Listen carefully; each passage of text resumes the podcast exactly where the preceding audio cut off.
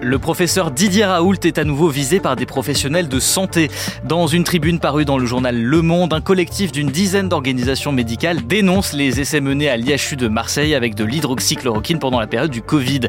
Que reproche-t-il exactement à Didier Raoult? On pose la question à Caroline Dieudonné, journaliste santé pour BFM TV.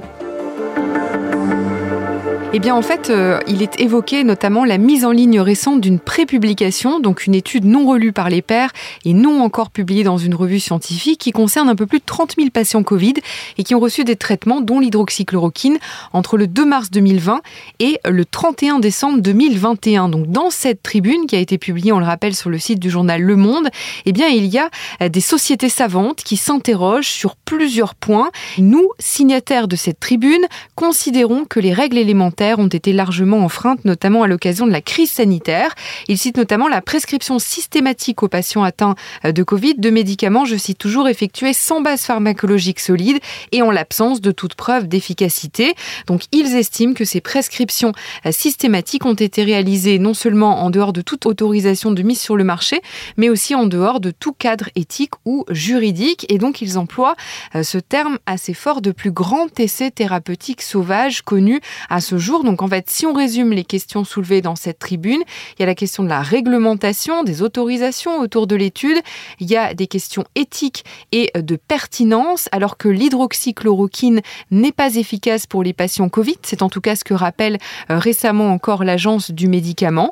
Et puis, il y a enfin la question de la réaction des autorités qui est posée euh, dans la tribune. Alors, on signale que dans le JDD, cette fois, le journal du dimanche, Pierre-Édouard Fournier, qui est actuellement à la tête de l'IHU, répond que cette étude n'est pas une étude clinique, mais plutôt un retour sur les traitements qui ont été donnés à ceux qui venaient à l'IHU pour être soignés. Donc euh, les autorités sanitaires euh, étudient euh, cette question actuellement l'Agence du médicament. Les signataires de cette tribune demandent-ils des sanctions contre Didier Raoult? Eh bien voilà ce qu'ils disent. Nous demandons que l'ensemble des institutions compétentes prennent conscience des enjeux et assument leurs responsabilités. Donc pour eux, eh bien, les autorités doivent prendre les mesures adaptées aux fautes commises, je cite, au nom de la sécurité des patients. Et que répond euh, l'agence du médicament à tout ça? Alors nous avons contacté le service de presse de la NSM qui dit avoir pris connaissance euh, de cette étude et voilà ce qu'elle dit. Il semble apparaître des premières analyses que cette étude aurait dû bénéficier d'un avis favorable d'un comité de protection des personnes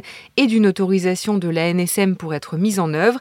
La NSM poursuit donc ses analyses et saisira le cas échéant de nouveau la justice si ces dernières mettent en évidence des manquements à la réglementation des essais cliniques. Fin de citation. Voilà, donc on attend justement ces analyses.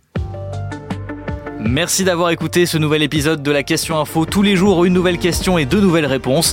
Vous pouvez retrouver ce podcast sur toutes les plateformes d'écoute, sur le site et l'application BFM TV. À bientôt.